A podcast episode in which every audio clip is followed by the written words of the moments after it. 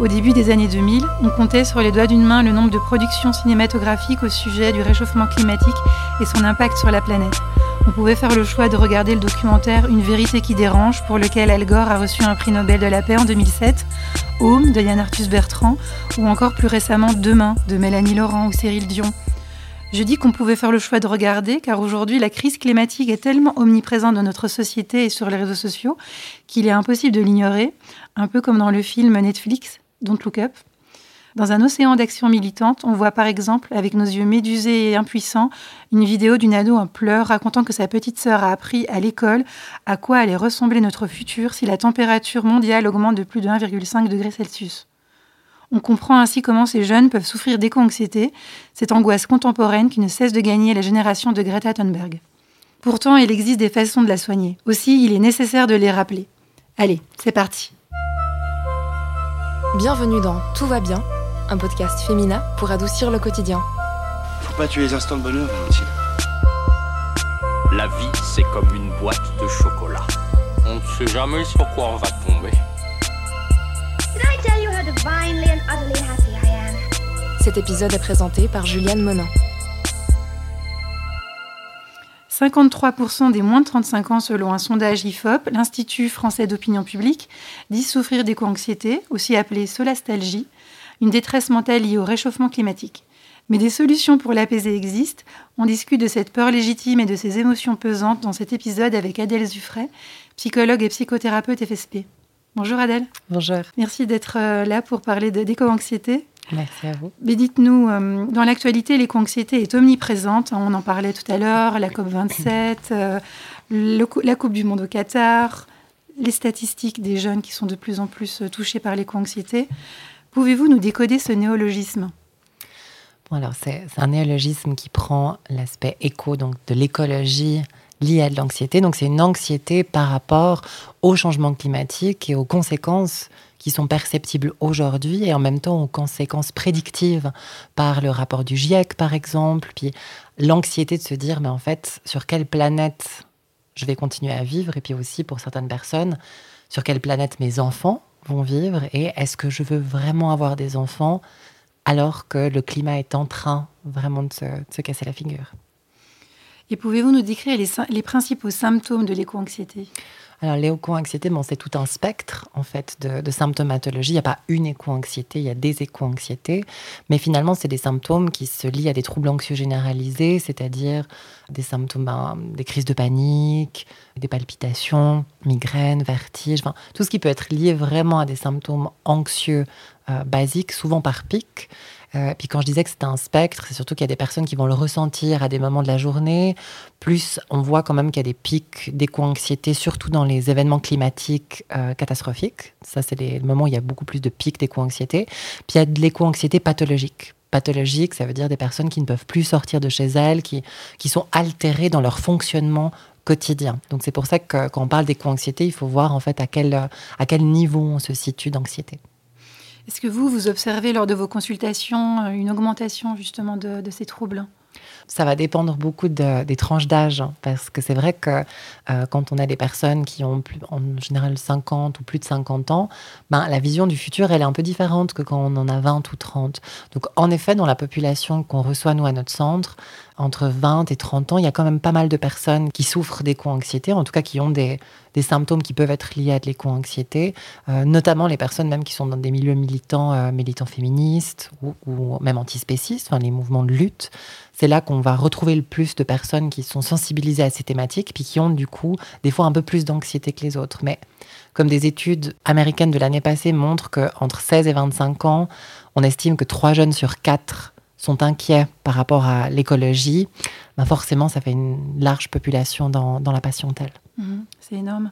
Euh, Vous diriez qu'il y a plus de femmes? Vous parliez de- des militantes euh, activistes, par exemple.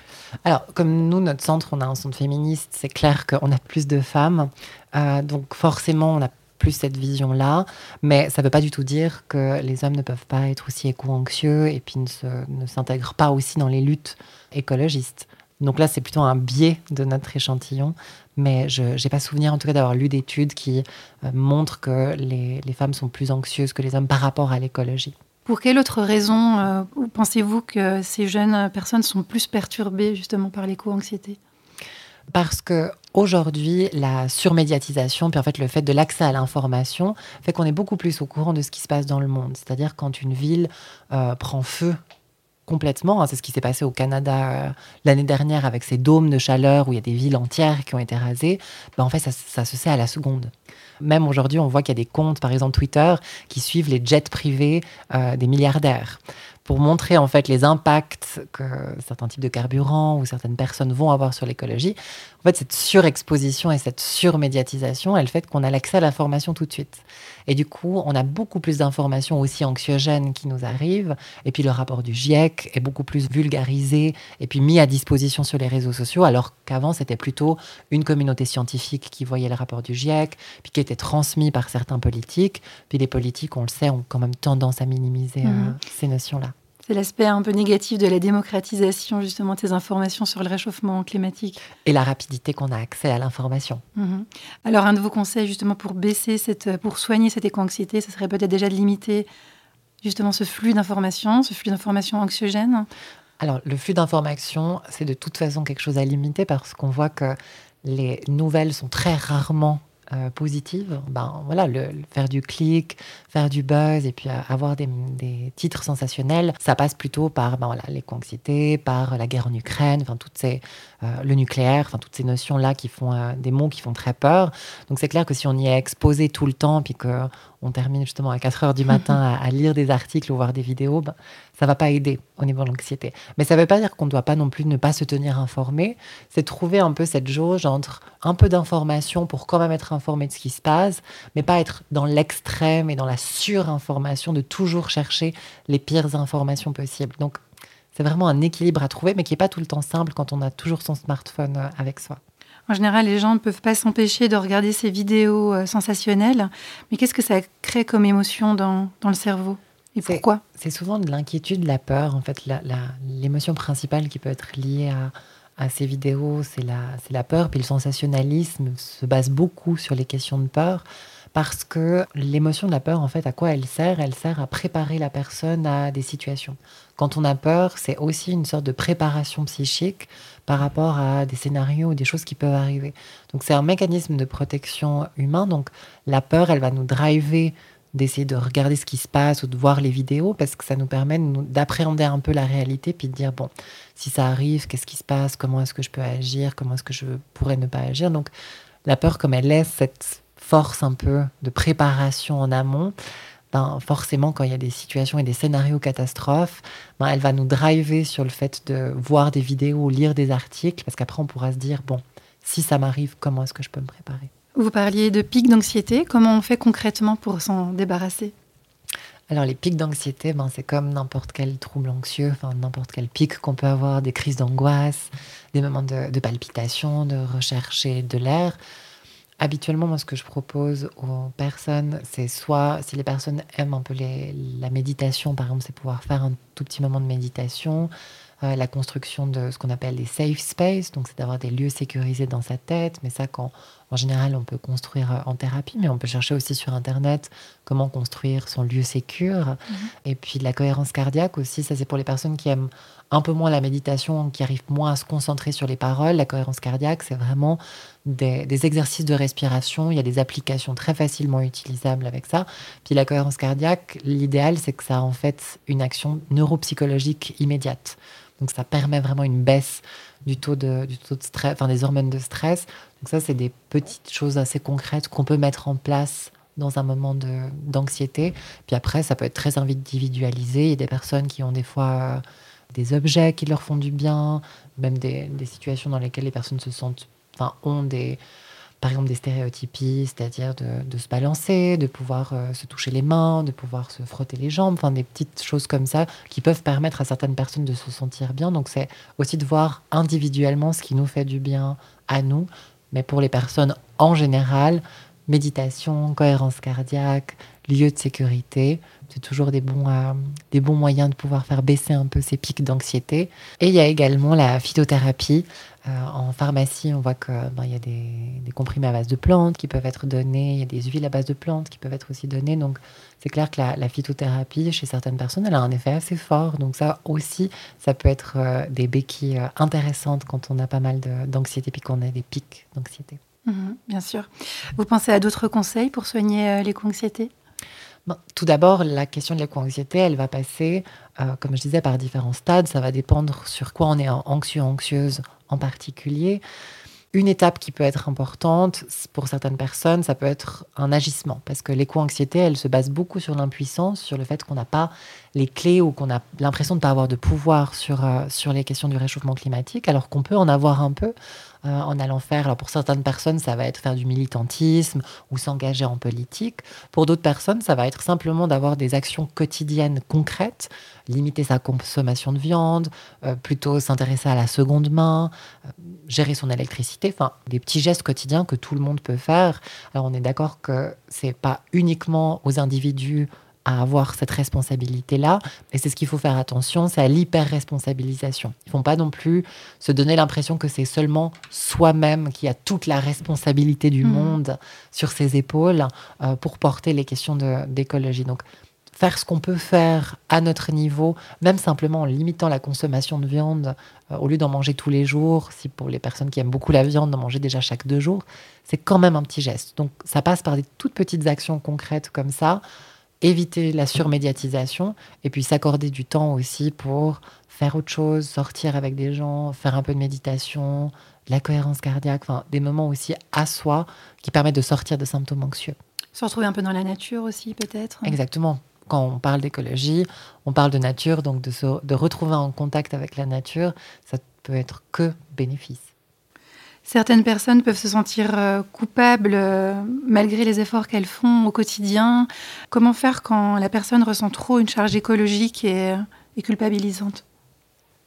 Je pense que ce qui est important aussi à, distinguer là, c'est la charge écologique, soit la question de la fatigue militante. Parce que c'est souvent ce qu'on voit dans les milieux militantistes généraux, hein, donc tous les, milieux militantistes, c'est cette fatigue euh, militante où on se dit, ben, en fait, je fais toutes ces actions, où je me donne à fond, mais il n'y a rien qui se passe, où il n'y a pas assez qui se passe, où ça va pas assez vite.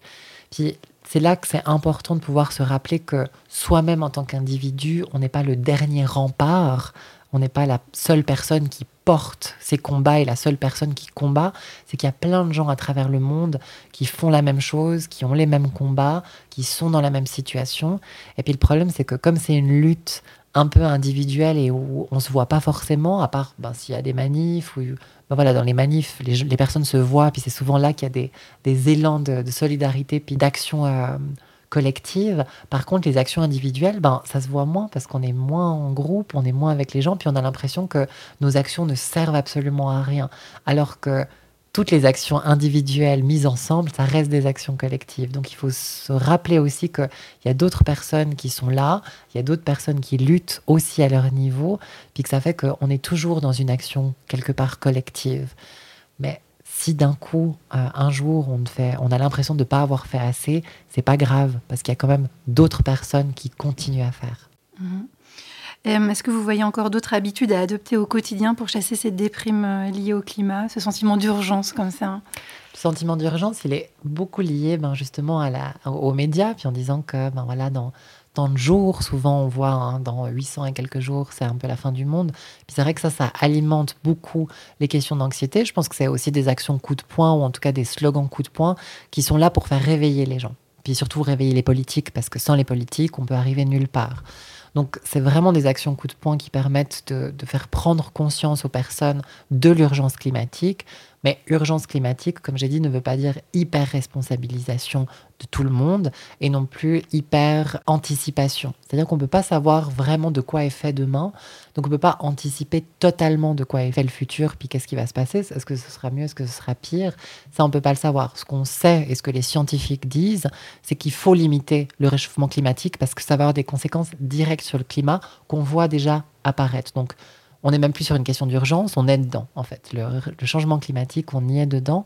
Mais c'est pour ça que c'est d'autant plus important de prendre en main maintenant les petites actions quotidiennes qu'on peut faire, de pouvoir ben voilà, rendre sensibles les personnes même autour de soi, parce qu'on voit que pas tout le monde est sensible à l'écologie, donc de pouvoir parler aussi autour de soi de questions écologiques, puis de permettre à des personnes de s'engager, soit par le militantisme ou la politique, comme on a dit avant, puis aussi de rendre sensibles nos politiques et puis les, les institutions à ces enjeux écologiques pour vraiment faire changer les choses de l'intérieur et dans le système. Ça, c'est fondamental. Mhm. Et une personne en fait qui serait sensible à l'éco-anxiété et qui aurait aussi l'impression qu'en fait c'est un petit peu perdu d'avance ou euh, qui serait euh, démotivé. Qu'est-ce que vous lui le conseillez? Alors, pas tomber dans de la résignation apprise parce que la résignation serait de se dire bon ben on lâche tout puis de toute façon euh, c'est foutu. D'ailleurs, même les scientifiques disent que c'est pas, entre guillemets, c'est pas foutu. C'est-à-dire que bien sûr qu'il y a des choses qui maintenant sont irréversibles, des éléments qui sont irréversibles et avec lesquels on va devoir s'adapter, mais il y a encore plein d'autres actions concrètes parce que sinon, le rapport du GIEC, qui propose d'ailleurs, il y a un espace du GIEC qui est sur toutes les solutions qu'on peut mettre en place, ça voudrait dire qu'il n'y a plus d'espoir. Donc il y a encore de l'espoir, on peut encore avoir des actions claires, concrètes et qui auront un impact sur le climat, moindre que ce qu'on aurait pu avoir il y a 10 ou 15 ans, mais quand même des impacts qui seront importants pour demain. Donc il faut garder ça en tête, qu'il mhm. existe encore des solutions. Puis c'est exactement ce qui se passait il y a plusieurs années, même décennies, avec la question de la couche d'ozone, de se dire mhm. qu'il y avait des endroits où la couche d'ozone était complètement détruite, puis que ça allait poser des problèmes, ce qui est vrai. Puis on voit aujourd'hui en 2022 que dans beaucoup d'endroits, la couche d'ozone, elle s'est euh, reformée. Donc il y a eu des actions qui ont été faites et il y a des conséquences positives aujourd'hui. Donc là, on est dans cette partie de l'écologie, enfin du changement climatique où maintenant, ben, il y a des conséquences catastrophiques directes qu'on voit d'actions que nous n'avons pas prises il y a 10 ou 15 ans. C'est pour ça que prendre des actions maintenant, ça nous permettra dans 5, 10, 15 ans de voir des effets positifs et de pouvoir justement limiter ces changements. Est-ce que selon vous, on peut vraiment éradiquer cette éco-anxiété? C'est pas possible parce que dans, même quand on travaille sur l'anxiété, on travaille souvent des fois à enlever la cible de l'anxiété ou enlever ce qui cause de l'anxiété. Dans l'éco-anxiété, le problème principal, c'est qu'on ne peut pas enlever la cause majeure, enfin la cause de, cette éco-anxiété, c'est-à-dire le changement climatique. Mmh. On ne veut pas l'éradiquer comme ça. Donc on est obligé de travailler sur les symptômes, puis sur comment vivre au quotidien justement cette éco-anxiété, comment essayer de la, de la canaliser, de la calmer, de, redonner du contrôle aux personnes et du pouvoir aux personnes dans une situation d'impuissance, mais on ne peut pas l'éradiquer actuellement en tant que tel. On peut baisser l'anxiété, mais l'éco-anxiété en tant que telle, je dirais, est aussi un symptôme de l'humanité pour dire maintenant il faut vraiment qu'on fasse quelque chose, et puis c'est le temps d'aller de l'avant et de pouvoir offrir aux générations futures ben, une planète qui soit, qui soit belle, qui soit agréable, et puis où tout le monde peut vivre. Donc en fait, on peut se dire, tout le monde peut avoir un peu d'éco-anxiété, mais on apprend à vivre avec, un peu comme quelqu'un qui aurait des crises d'angoisse, hein, mais qui saurait les dompter et qui apprendrait à vivre euh, avec. Exactement. Et, mais le, le, pendant que je dirais où il faut rester attentive et attentive sur les questions d'éco-anxiété, c'est que bien qu'on peut vivre justement avec cette anxiété, puis qu'il faut travailler sur comment vivre cette anxiété quotidienne, exactement comme on l'a fait pendant la crise Covid, exactement comme on le fait maintenant avec la guerre en Ukraine. Il faut apprendre à vivre avec, euh, avec cette anxiété, mais ça ne veut pas dire qu'on doit complètement fermer les yeux, puis qu'il faut se mettre dans du déni, puis de se dire, bon, ben, je gère mon anxiété, puis c'est tout, puis je fais rien d'autre. Il faut pouvoir agir concrètement, soi-même à son petit niveau, et puis euh, essayer de rendre sensibles les gens autour et les politiques, justement parce que les questions climatiques, ben, ça concerne tout le monde, et on doit pouvoir y travailler dessus et pas les mettre dans le déni. Donc gérer l'anxiété, mais en mhm. même temps s'attaquer aux problèmes euh, éco. Vous avez beaucoup de jeunes patients, patientes qui souffrent d'éco-anxiété. Est-ce qu'on peut dire un mot pour euh, les parents qui se sentent un peu perdus face à ça? Ce qui, est, ce qui est essentiel dans ces situations-là, en, en, tant que parent, c'est, enfin ce que je dirais en tout cas aux parents, c'est de ne pas minimiser l'anxiété de, de l'enfant. Parce que souvent, ben, dans certaines situations, ben, il y a des parents qui vont dire Ouais, mais t'exagères, oh, mais c'est pas si grave. Non, là, on est dans un enjeu qui est, qui est un enjeu de l'humanité, qui est un enjeu pour tout le monde. Et il faut pouvoir entendre l'anxiété de son enfant, de ses ados, de son, son enfant jeune adulte, et de pouvoir le ou la soutenir un peu dans ses actions. Euh, il y a même des parents qui vont des fois à des marches militantes ou qui vont euh, faire des actions concrètes avec, euh, avec leurs jeunes, qui prennent le temps, bah, par exemple, si des jeunes deviennent par exemple végétariens ou, ou véganes complètement, ben, c'est de pouvoir respecter ça, puis de se dire ben, je, vais, je vais aussi faire ma part en faisant des repas végétariens, des repas véganes, quitte à séparer les repas si par exemple une personne dans la famille mange plus de viande, puis l'autre mange pas, ben, c'est de faire deux repas séparés, enfin d'encourager, puis de soutenir son enfant à travers ce type d'action. C'est ce qui me paraît euh, être une, un des outils les plus pratiques qu'on peut faire euh, au sein d'une famille. Est-ce que selon vous, euh, soigner l'éco-anxiété peut passer aussi par communiquer davantage sur ce problème de santé mentale? C'est toujours important de pouvoir en parler. C'est-à-dire qu'à partir du moment où on met en mots ce qui fait angoisse, ça donne une réalité un peu plus tangible.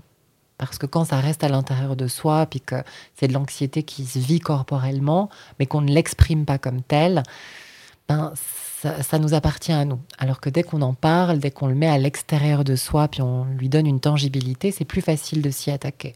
Alors après, bien sûr, le fait d'en parler aux autres, ben on va voir qu'il y a d'autres personnes qui vivent aussi la même chose, qui sont aussi éco-anxieuses. Et, ça permet aussi de partager les, ben comment est-ce que toi tu fais pour gérer l'éco-anxiété, comment est-ce que ça se passe pour toi. Puis ça permet aussi de se donner des trucs, parce que là, on donne des, des grandes lignes, mais pour certaines personnes, ben, il y aura des actions beaucoup plus, euh, beaucoup plus claires ou beaucoup plus euh, personnelles qu'elles vont partager. C'est toujours intéressant de pouvoir avoir les avis des autres, les tips des autres pour, euh, pour réduire cette anxiété-là. Et c'est toujours bénéfique. Comment ça se fait que des personnes alors ne, ne ressentent pas d'éco-anxiété ça, c'est une grande question. Puis je pense qu'il y a autant de. Parce que c'est jamais unifactoriel, c'est toujours multifactoriel. on voit que dans les personnes qui ont des éco-anxiétés très fortes, c'est souvent des personnes qui ont de base un terrain anxieux. Euh, donc, qui ont des fois des sentiments, un sentiment de sécurité qui peut être atteint, un sentiment d'attachement des fois qui est plus, euh, qui est plus fragile. Donc, c'est clair qu'il y a aussi, il existe aussi des vulnérabilités psychiques à l'éco-anxiété. Après, par rapport au changement climatique aujourd'hui, plus personne peut nier cette question-là. Donc on peut ne pas ressentir d'anxiété par rapport à l'avenir, puis par rapport au changement climatique, mais ça ne veut pas dire qu'on ne ressent pas d'anxiété, qu'on ne doit pas aussi pouvoir un peu euh, ben, remonter ses bretelles et puis de se dire il faut quand même agir. Donc le but n'est pas d'être dans des situations de personnes qui n'ont pas d'anxiété, qui sont complètement dans le déni du changement climatique, ce qui peut arriver, euh, mais il y a aussi beaucoup de personnes qui n'ont qui pas d'anxiété puis qui portent justement des fois une lueur d'espoir, de se dire ah mais moi je suis sûr que tout va bien se passer, je suis sûr qu'on va pouvoir trouver des solutions. Alors oui, ça c'est une bonne chose, mais ça ne veut pas dire qu'il faut non plus tomber dans un optimisme niais hmm. puis de se dire bon ben les autres ils vont faire et puis euh, et puis ça va bien se passer. Non, ça veut dire, ben voilà, on est dans une situation qui n'est pas simple. Euh, je ne ressens pas d'anxiété par rapport à, cette situation à l'avenir, mais ça ne veut pas dire que je ne dois pas avoir des actions concrètes qui permettront à l'ensemble de l'humanité de continuer à, vivre sur cette planète de façon, euh, de façon bonne et avec des ressources euh, équitables dans les 50, 100, 200 prochaines années. Et justement, pour terminer sur une note positive, que diriez-vous pour encourager les personnes qui sont trop impuissantes euh, pour s'engager dans une cause écologique ou qui ont l'impression que leur aide ne pourra pas changer grand-chose?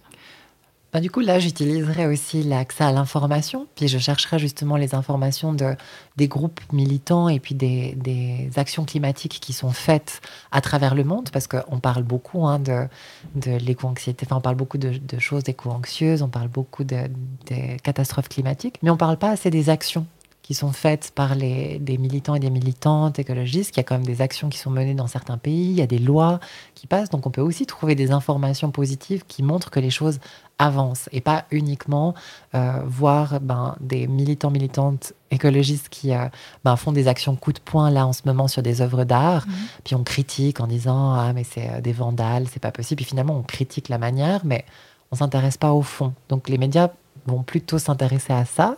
Puis moi, je pense qu'il faut s'intéresser aux messages derrière et puis aux avancées qui sont concrètes, qui se passent concrètement aujourd'hui, parce qu'il y a quand même des avancées et de se renseigner sur ces avancées puis sur ce qui est en train de se passer, c'est un bon moyen aussi de reprendre espoir puis de se dire je peux faire quelque chose, je peux faire la différence. Et puis pour terminer, est-ce que vous souhaitez apporter une dernière réflexion sur la thématique de ce stress croissant sociétal hein?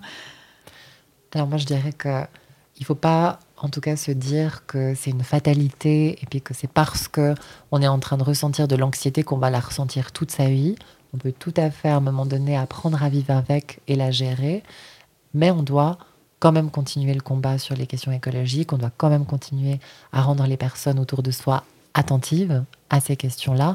Et puis, je nomme aussi une note d'espoir de la nouvelle génération. On voit que comme les nouvelles générations sont beaucoup, beaucoup plus attentives à ces questions, puis on, le voit par les études, 51% hein, là aux États-Unis aussi de personnes se sentent concernées fortement par les questions euh, écologiques et climatiques. Ça veut dire que la génération d'aujourd'hui, qui seront les politiques surtout euh, de demain, qui seront les personnes au pouvoir de demain, sont des personnes qui sont beaucoup plus sensibles parce qu'elles vivent dans cette situation euh, assez dramatique où il y a des catastrophes climatiques.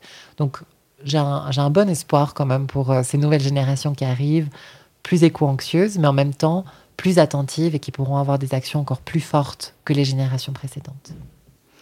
Merci beaucoup Adèle pour tous vos conseils. Merci à vous. Merci beaucoup à toutes nos auditrices et auditeurs pour leur écoute. On espère que cet épisode vous aura permis d'apaiser votre éco-anxiété ou donner des pistes pour aider une ou un proche. On vous cite deux références de livres. Le premier, c'est Un petit guide de survie pour éco-anxieux de Charline Schmerber. Et le deuxième, L'éco-anxiété, vivre sereinement dans un monde abîmé du docteur Alice Desbioles.